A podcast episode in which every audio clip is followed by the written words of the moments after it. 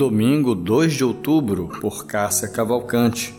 O legado que o cristão deixará. Meu filho, escute o que eu lhe digo. Preste bem atenção às minhas palavras. Acima de tudo, guarde o seu coração, pois dele depende toda a sua vida. Provérbios 4, versos 20 e 23. Você já parou para pensar qual é o legado que você vai deixar para a sua família? Como você vai querer ser lembrado após a sua morte?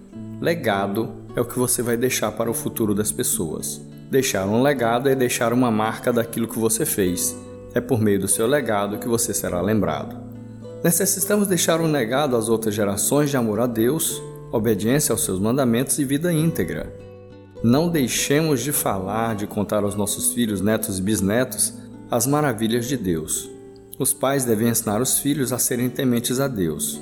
Em Provérbios 4, de 1 a 27, o sábio instrui seus filhos a caminharem com Deus, a adquirirem sabedoria, guardarem o coração e obedecerem à vontade de Deus. E você, que legado deixará? Que não seja como Jeorão, que reinou oito anos em Jerusalém e morreu sem deixar de si saudades. Davi, por outro lado, até hoje é lembrado como um homem segundo o coração de Deus, de quem Jesus, nosso Salvador, é descendente.